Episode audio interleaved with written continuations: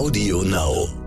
Das ist halt auch eine Lehre für alle, die jetzt äh, im, im Businessbereich zuhören, die ich für mich sehr stark gelernt habe im Sport dass Niederlagen, für mich war es jetzt die Niederlagen gegen Lewis, ähm, weil ich habe davor vor meinem WM-Titel oft verloren gegen ihn und und das waren schon manche Niederlagen waren echt schwierig für mich zu verdauen, aber ich habe da wirklich gelernt, dass Niederlagen natürlich schmerzt es, es tut weh, manche sind auch wirklich zu heftig, nicht alle Niederlagen sind gut, aber die meisten Niederlagen sind sogar wirklich eine Chance, noch größere Motivation zu schöpfen. Herzlich willkommen bei How to Hack, dem Podcast von Business Punk.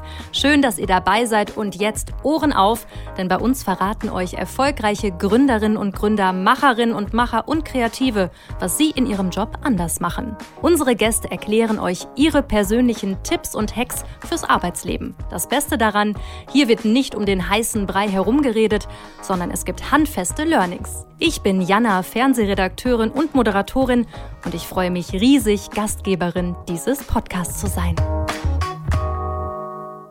Und heute haben wir einen waschechten Weltmeister bei uns zu Gast. Yes, ich freue mich schon sehr auf das Gespräch mit Formel 1 Weltmeister Nico Rosberg.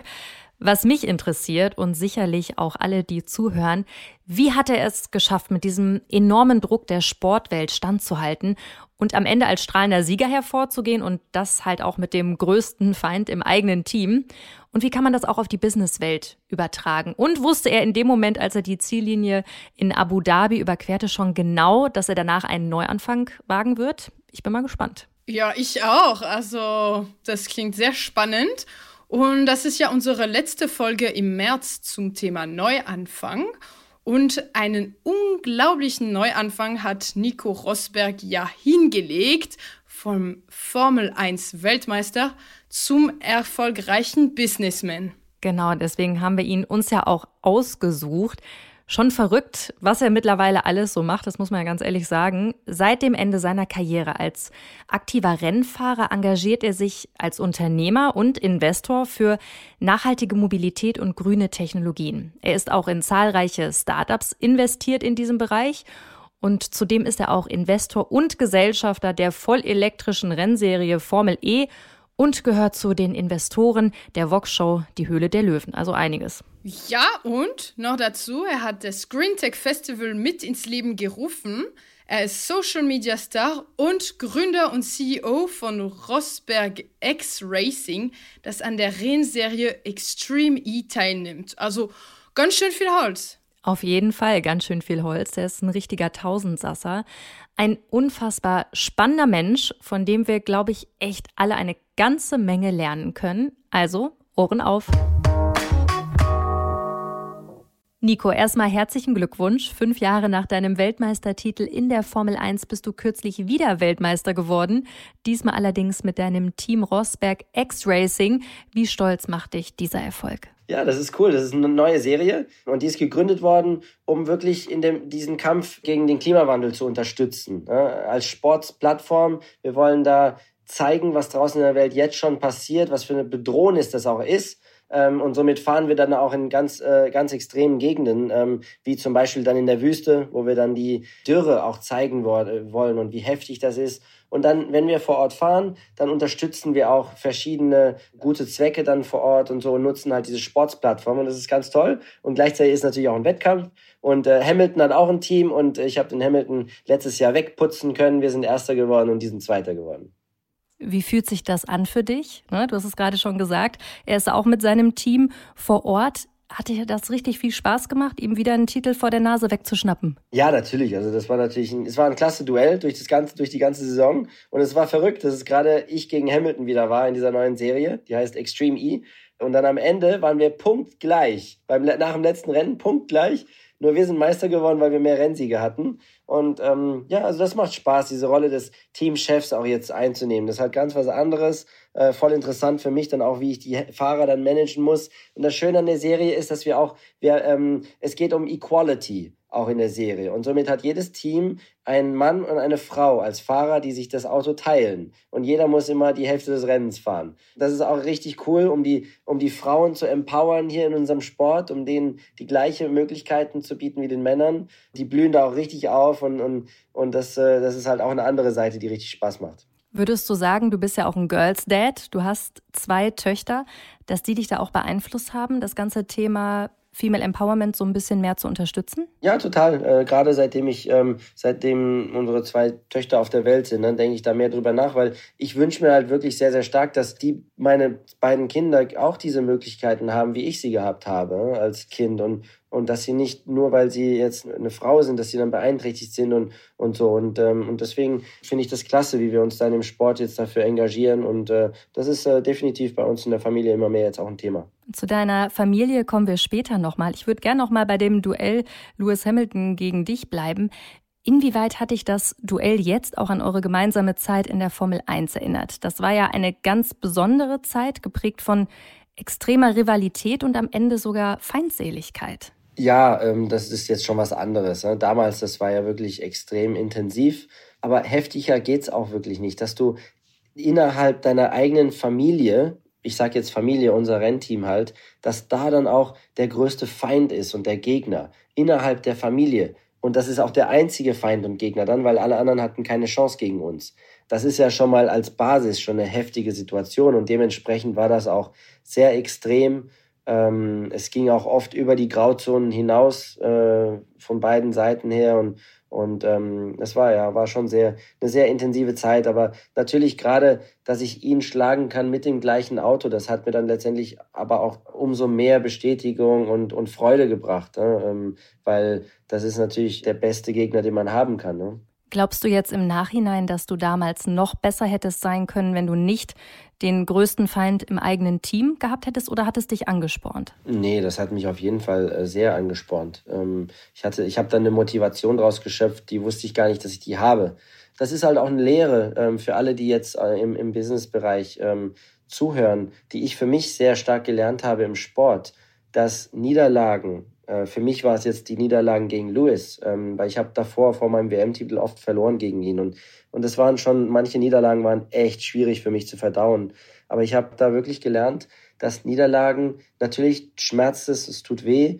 Nicht alle Niederlagen, manche sind auch wirklich zu heftig. Nicht alle Niederlagen sind gut, aber die meisten Niederlagen sind sogar wirklich eine Chance, neue Motiv also noch größere Motivation zu schöpfen selbst sich zu steigern, zu lernen. Man lernt am meisten in, in Niederlagen, in schwierigen Phasen, äh, wo es wirklich, wo man leidet, da lernt man leider auch am, am meisten. Und, und wenn man das versteht und, und teilweise man es schafft, das auch als Chance zu sehen und als, als, als zu sehen, hey, jetzt ist, ich, ich kann jetzt Nutzen draus ziehen und noch stärker werden und nochmal probieren danach und so das ist schon, äh, schon eine riesen Power, die man entwickeln kann, wenn man das Mindset dazu oder Verständnis dafür ein bisschen aufbaut. Dieses Sportler-Mindset, dass man in außergewöhnlichen Situationen auch außergewöhnliche Leistungen erbringen kann, dafür stehst du ja wie kein Zweiter. Das Krasse finde ich eigentlich bei dir und Louis ist ja, dass ihr euch schon seit der Kindheit kennt. Ne? 2000 war das, glaube ich, da kreuzen sich eure Wege zum ersten Mal beim Kartrennen. Du startest bereits als Sechsjähriger mit dem Kartfahren. Jetzt, wenn wir nochmal zurückblicken, hattest du damals schon dieses Ziel, ich will Formel 1 Weltmeister werden, vor Augen? Also dieser krasse Fokus? Mein Vater war Formel 1 Weltmeister 1982. Also habe ich, bin ich natürlich so ein bisschen dadurch reingekommen und, und das auch als teilweise als Vorbild gehabt. Aber für mich, ich bin nicht jemand, der sehr, sehr stark so selbst überzeugt ist oder so. Und deswegen war das nie ein, eine Möglichkeit, dass ich überhaupt mal Formel 1 Fahrer werde, äh, geschweige denn mal Rennen gewinnen oder Weltmeister werde. Das ist gar nicht halbwegs realistisch gewesen. Ne? Also ich habe mir da gewünscht, dass ich es irgendwie schaffe, mir einen Beruf draus zu machen, Geld zu verdienen im Rennsport. Ähm, das war so der, der Anfang. Also ich habe das, hab das nicht für möglich gehalten, weil als ich aufgewachsen bin und so Go-Kart angefangen habe, da war ein Michael Schumacher das war ja fast so groß wie der liebe Gott quasi gefühlt, ja, damals in der Zeit.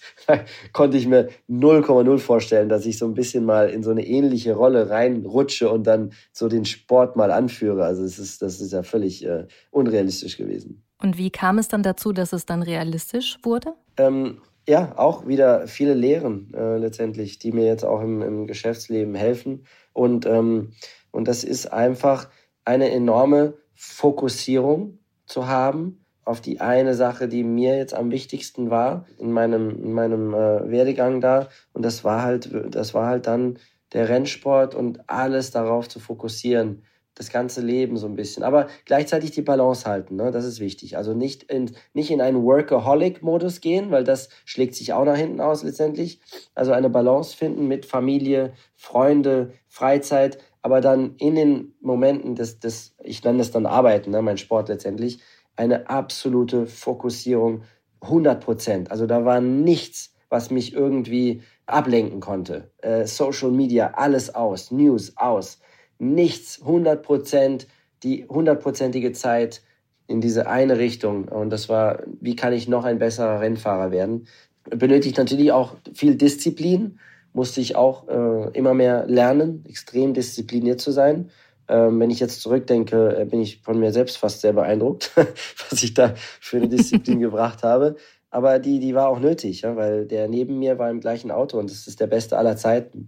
Also das war schon, äh, war schon cool. Und wenn ich jetzt sage Fokussierung, also das ist in jedem Bereich zu versuchen, noch ein Prozent mehr rauszuholen. Ne? Das ging bis hin, dass ich mir einen Mentalcoach genommen habe, auch für gerade für die letzten Jahre in der Formel 1. Ich habe teilweise zwei Stunden am Tag mit dem Mentalcoach trainiert, gearbeitet, gelernt, was meine Konkurrenz nicht gemacht hat. Also in jedem Bereich versucht, ob ich da noch ein bisschen mehr stärker sein kann als die Konkurrenz, weil der Lewis leider hatte, ähm, also das ist, glaube ich, äh, okay, das zu sagen, dass er vom Naturtalent jetzt her schon noch ein, ein, einfach ein bisschen mehr dann hat, weil das ist der, der Beste aller Zeiten. Ne? Also um ihn zu schlagen, musst du halt in allen anderen Bereichen ihn toppen und nur so geht das. Das haben ja auch einige Experten damals gesagt. Also, dass du nicht der allerbegabteste Fahrer gewesen bist, aber der cleverste und fleißigste. Also ist das auch wirklich fürs Businessleben ein Tipp, den man geben kann? Mit dieser Fokussierung kann man echt sich einen Vorteil verschaffen. Und es gibt ja auch diese, dieses Sprichwort oder Sprichwort, diese, diese Lehre, dass man nicht nur auf die großen Fortschritte sich fokussiert, sondern auch die kleinen Fortschritte noch mitnimmt, weil viele kleine Fortschritte ergeben noch einen weiteren großen Fortschritt.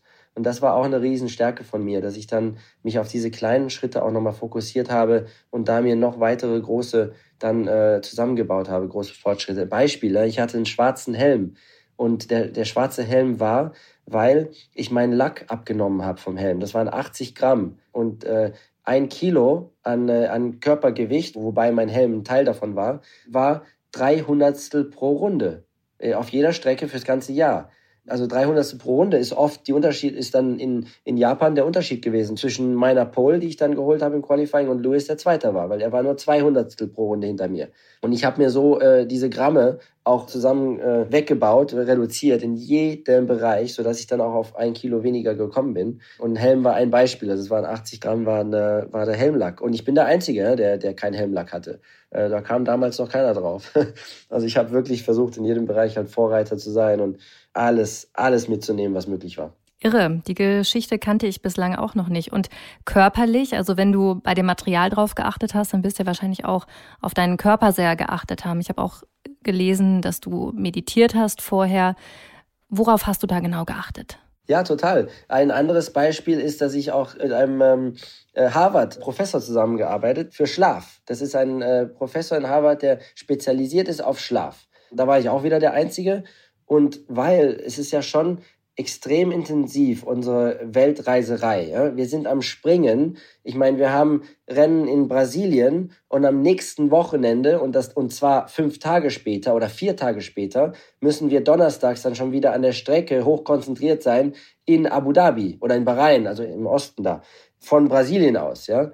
Ähm, obwohl das jetzt ein schlechtes Beispiel ist, glaube ich, aber naja, egal. Und ich habe mit dem zusammengearbeitet um diesen Jetlag in den Griff zu kriegen, der für mich ein Killer war. Wenn man äh, Brasilien, Dubai äh, oder Abu Dhabi, das sind ja, äh, ich glaube, das sind dann sieben Stunden Zeitunterschied oder so.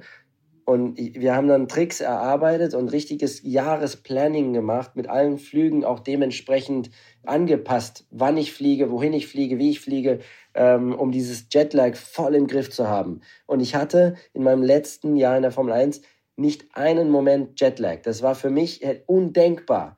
Aber mit dieser Planung haben wir das komplett wegbekommen. Und der Trick ist, weswegen jetzt mein Beispiel gerade eben nicht gut war, aber das ist jetzt so, ich, egal. Der Trick war, dass man maximal pro Tag anderthalb Stunden äh, Zeitunterschied macht. Und zwar, wenn man von zu Hause aus wegfliegt, schon, schon vier, fünf Tage vorher anfängt damit. Äh, immer anderthalb Stunden. Äh, teilweise war das dann so, dass ich dann zu Hause um, um 6 Uhr abends schon ins Bett gegangen bin äh, und ich dann um, um 3, 2 Uhr, 3 Uhr nachts schon aufgestanden bin. Meine Frau und mein, unser Concierge hier im Haus, die haben gedacht, was ist mit dem los jetzt? Hat, ist er jetzt komplett durchgetrieben? Was stimmt äh, nicht mit ihm? Was stimmt jetzt nicht mit dem, weil ich dann um 4.30 Uhr laufen gehe oder so, um den Körper auch sportlich dann mental wieder in, in, in Fahrt zu kriegen, ganz früh morgens oder 5 Uhr, 4.30 Uhr vielleicht nicht, aber 5 Uhr. Aber diese ganzen Sachen, äh, mitzunehmen. Und das ist halt, was ich vorhin gesagt habe, ja, jedes Detail äh, zu arbeiten. Und das, das ist jetzt auch etwas, was mir im, im Business auf jeden Fall hilft. Zu deinem Business-Themen, da kommen wir gleich nochmal genauer. Ich möchte noch kurz ein bisschen beim Rennsport bleiben. Also du sagst, es waren ganz viele kleine Puzzleteilchen, die im Endeffekt das große Ganze und den Erfolg ergeben haben. Ich habe auch noch diese Bilder von dir vor Augen. Du warst so total cool und abgeklärt vor diesem großen Rennen in Abu Dhabi. Du hast im Nachhinein gesagt, das war so ein bisschen ein Schutz, den du dir selber, eine Schutzmauer, die, die du dir selber aufgebaut hast. Wie wichtig war das in dem Moment? Ja, das ist ja teilweise leider einfach viel Hollywood auch. He? Der Kai Ebel, der interviewt mich dann auf, auf der Startaufstellung kurz vor dem größten Moment meiner Karriere und einer der größten Momente meines Lebens, die jetzt gerade da bevorstehen, wofür ich 20 Jahre hingearbeitet habe. Da können die, die Olympioniken, die können da ein bisschen Verständnis für haben, weil die ja vier Jahre lang immer auf ein Ziel trainieren müssen, ähm, was ja auch echt heftig ist. Dann, dann kommt das alles immer auf diesen einen kleinen Moment an und es ist manchmal Gold oder man verhaut es und ist dann nur Neunter oder so. Ja? Das ist ja auch verrückt, was da für ein Druck drauf ist. Und bei mir war das jetzt 20 Jahre. Ich fahre Rennen, seit ich 10 bin, mit dem Ziel Formel 1 Weltmeister. Und dann kriege ich diese Chance, wo man auch nie weiß in unserem Sport, ob man die Chance nochmal kriegt. Und dann interviewt der Kai Ebel mich auf der Startaufstellung und freust, freust du dich aufs Rennen? Und ich, ja, ich freue mich, das wird klasse. Und die Wahrheit ist, oh Mann, oh Mann, oh Mann, hab ich Muffensausen gerade, dass ich da irgendwie was verhaue jetzt im Rennen oder so. Und äh, äh, ja, leider muss man halt da die, das Spiel ein bisschen mitspielen, das ist, äh, das ist klar. Also auch Versagensängste sind bei einem Formel 1 Weltmeister gegeben. Das haben nicht nur wir Otto Normalverbraucher. Nee, total. Äh, auch wenn das jetzt ein bisschen gegensprüchlich ist zu dem, was ich vorhin gesagt habe, dass man die Akzeptanz finden kann, dass Versagen auch Chancen sind. Äh, aber die Versagensangst, die bleibt halt äh, trotzdem, weil das ja trotzdem so Horrorgefühle dann manchmal sind. Äh, und gerade in dem Fall war das halt so ein großer Moment und so eine große Chance. Und ich war der, der alles zu verlieren hatte, weil ich vorne war den, mit den Punkten in, beim letzten Rennen in der Formel 1. Ähm, und somit äh, enorme, enorme Versagensangst, ja, sehr, sehr groß, ja. Aber das Schöne, man kann auch trotz Versagensangst Großes erreichen. Das ist auch eine tolle Lehre. Ja, ich finde auch, dass Versagensangst auch manchmal dazu führt, dass man noch fokussierter ist in gewissen Situationen.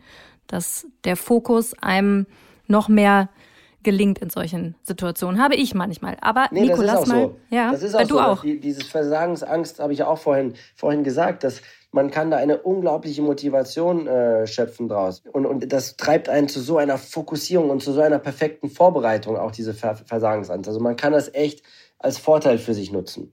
Gute Vorbereitung ist alles. Und dann lass uns mal mental in diese krassesten Sekunden deiner Karriere reingehen.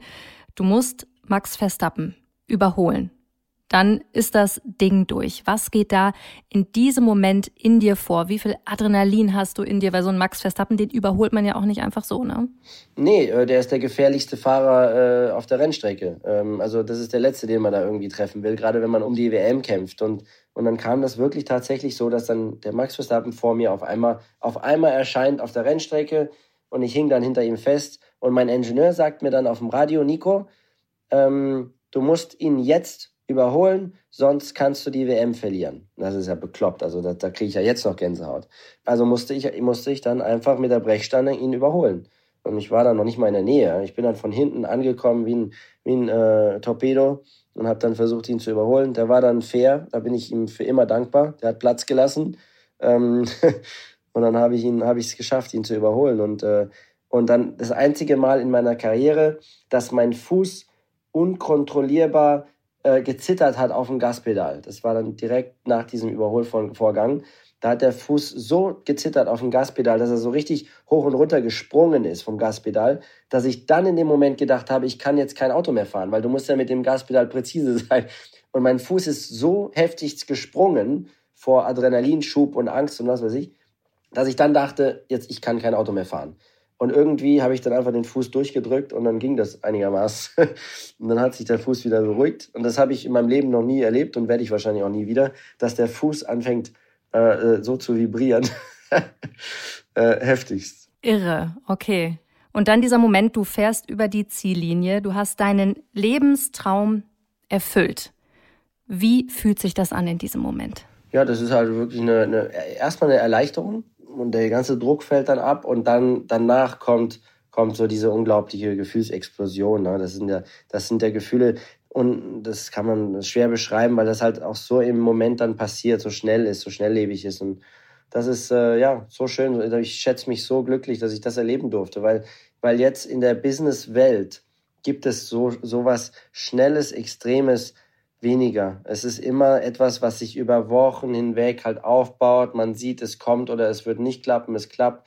Und dann irgendwann unterschreibt man dann und, und oder man, ähm, da gibt's diese Gefühlsexplosion in der Form, gibt's da nicht. Und die du dann auch so offensichtlich teilst mit allen drumherum. Und, und ähm, das ist ein bisschen, ja, schade. Schade, dass es äh, nicht ganz so extrem zu finden ist in der Businesswelt. Aber nichtsdestotrotz gibt es natürlich auch da ähm, schöne Erfolgsmomente, wo dann, wo dann ein großer Partner unterschreibt oder oder ähm, eine neue Finanzierungsrunde beim Startup, was jetzt äh, den Unicorn-Status dann erreicht oder so. Also die habe ich natürlich, die habe ich jetzt auch äh, erleben dürfen. In der Businesswelt bist du jetzt komplett angekommen. Ich habe noch dieses ikonische Bild von dir vor Augen, wo du von deinem Boliden runtergesprungen bist, wo du gerade gewonnen hast. Wusstest du in diesem Moment schon, okay, das war's und ich starte nochmal danach ganz neu durch und gehe in die Businesswelt. Wusstest du das alles schon in dem Moment?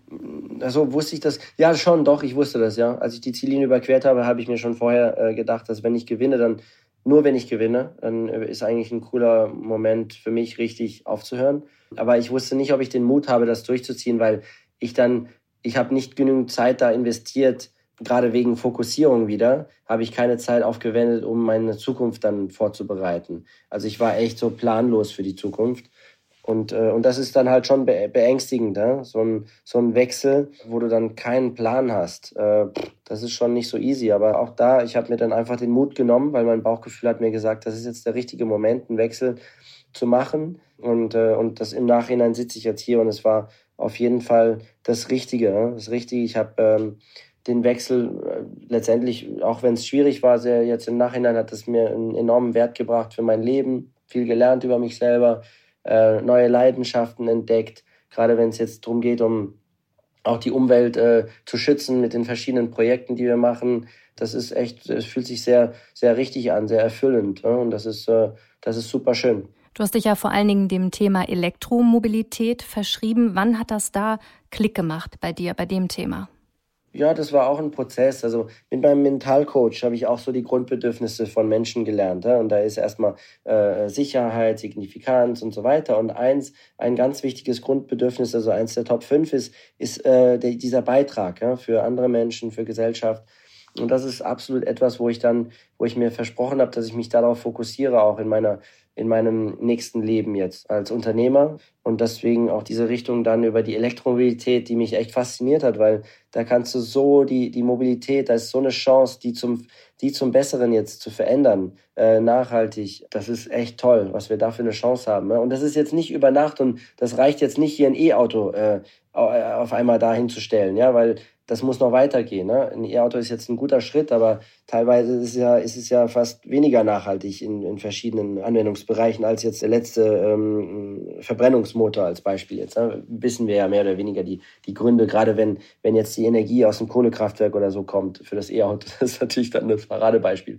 Aber es ist der richtige Schritt ähm, und die nächsten Schritte müssen jetzt halt kommen. Also dass wir auch diese Circular Economy immer mehr einführen in die, in die Mobilität, dass wir die Energiequellen immer mehr erneuerbar aufbauen. Und deswegen bin ich da sehr begeistert. Was ich gelesen habe, da musste ich ein bisschen schmunzeln. Du versuchst ja auch deinen Papa vom ja, Elektromobilität zu überzeugen. Und als du ihm erzählt hast, dass du in die Formel E investierst, da hat er gesagt zu dir, bist du eigentlich völlig Banane. Hat sich das mittlerweile geändert? Ja, das war witzig, ja. Als ich, äh, als ich meinem Vater gesagt habe, dass ich in die Formel E investiere, ja, da hat er gesagt, sag mal, bist du völlig Banane, was soll das denn bringen? Braucht kein Mensch. Und dann witzigerweise das braucht halt seine Zeit, ne? wie man, dass man die Akzeptanz in der Gesellschaft dafür findet, für die E-Mobilität, dass die Menschen immer mehr offen sind dafür.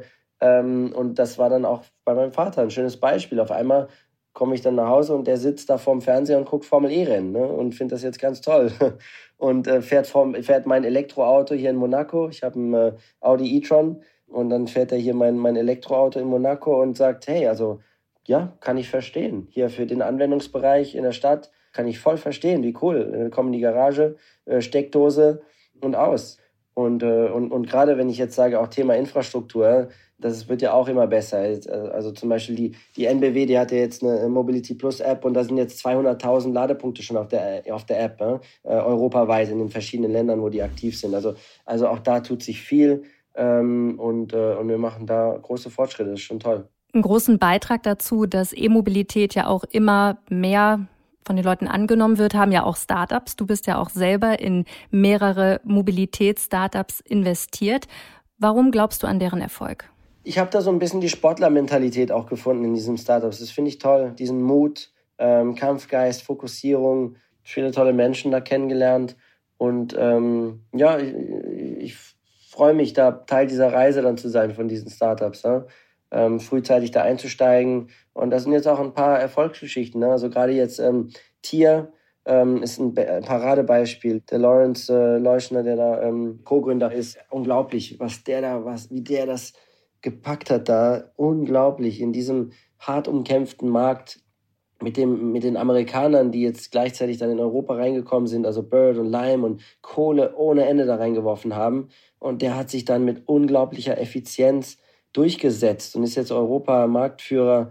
Er wirtschaftet auch sehr wertebasiert, hat immer die, die uh, United Nations Sustainable Development Goals, an die er sich orientiert. Ähm, Fahrsicherheit, war, waren die ersten, die auch einen klappbaren Helm an fast allen e, E-Scootern angebracht haben. Also richtig toll, richtig toll. Und, und das ist halt so eine Mobilität, die einfach so vieles verbessert. Und das finde ich klasse. Den Lawrence, den hatte ich auch schon ein paar Mal vor der Kamera. Das ist wirklich eine sehr interessante Person. Du hast das genau richtig beschrieben. Jetzt bist du ja mit deinen Startup-Investments auch noch einen Schritt weiter gegangen. Du bist Löwe bei Die Höhle der Löwen bei Vox. Und da frage ich mich immer, wonach suchst du da deine Investments aus?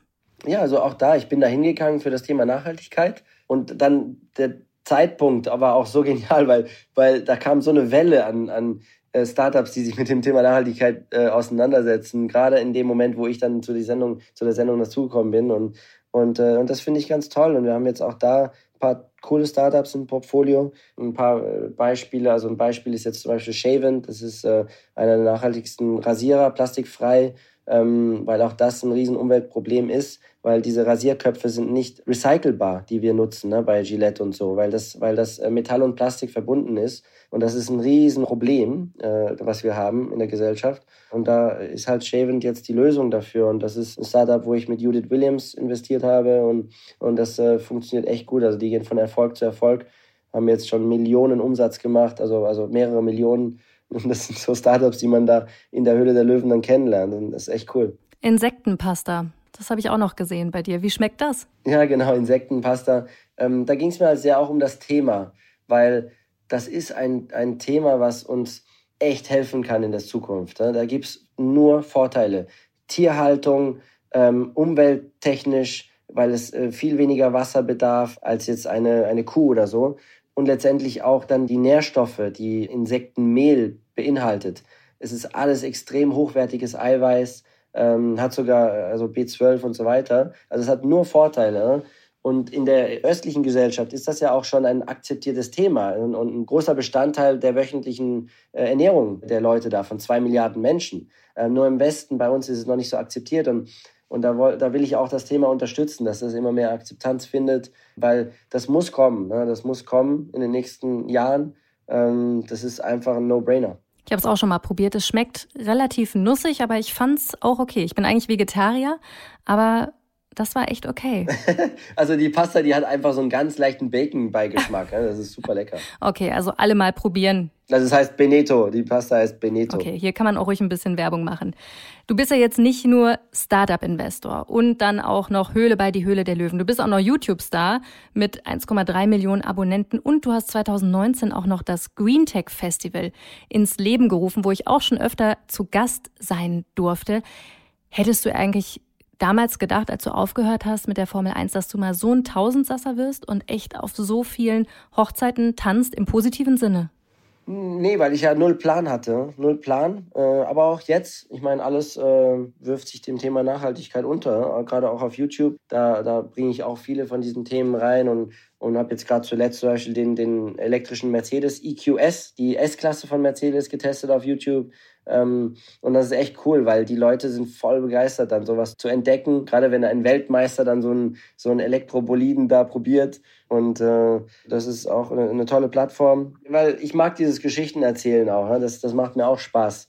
Ähm, das ist auch echt etwas, was ich ganz gern mache, so vor der Kamera dann. Und dann diese ganzen Themen wie das Green Tech Festival da auch unterbringen. Ne? Und den Menschen das zeigen und erzählen und, und vorantreiben. Das ist schon... Äh, schon klasse, ja. Und gerade gerade das Green Tech Festival auch, das haben wir in Berlin ins Leben gerufen. Wir gehen jetzt international damit, also gehen jetzt, äh, haben jetzt schon London hinter uns und New York jetzt dieses Jahr und, und das ist halt eine ganz tolle Plattform, die wir da ähm, aufgebaut haben. Gerade um für, für die weltweit führenden Changemaker, damit die eine Plattform haben, wo die zusammenkommen, Austausch, ihre Ideen, ihre Produkte präsentieren können und so. Und äh, das ist echt fantastisch. Und in diesem Jahr ist es vom 22. bis 24. Juni in Berlin, also für alle Zuhörerinnen und Zuhörer unbedingt vorbeischauen. Nico. Die Werbung hast du jetzt aber gemacht, ne? das war jetzt nicht. Das habe ich gemacht. In diesem Podcast darf man das auch. Wie gesagt, ich bin selber Dank. großer Fan und war ja selber auch schon oft vor Ort, also deswegen kann ich das auch guten Gewissens empfehlen. Nico, was würdest du sagen? Was ist dein langfristiges Ziel im Leben? Jetzt so an dem Punkt, wo du jetzt gerade bist?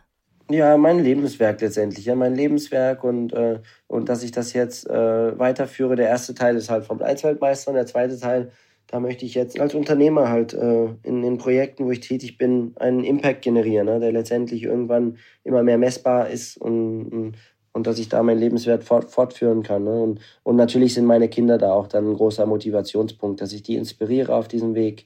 Ähm, das, ist, äh, das ist auch sehr, sehr wichtig. Und dein Tipp an alle, die auch vor einem Neuanfang stehen oder noch überlegen, diesen Schritt zu gehen, was würdest du denen raten? Auf das Bauchgefühl hören und wirklich mutig sein, ne? Mutig sein, in diese schwierige Sache sich rein zu, reinzustürzen, ne? Ähm, weil das natürlich tut das auch, das tut weh, das tut weh teilweise.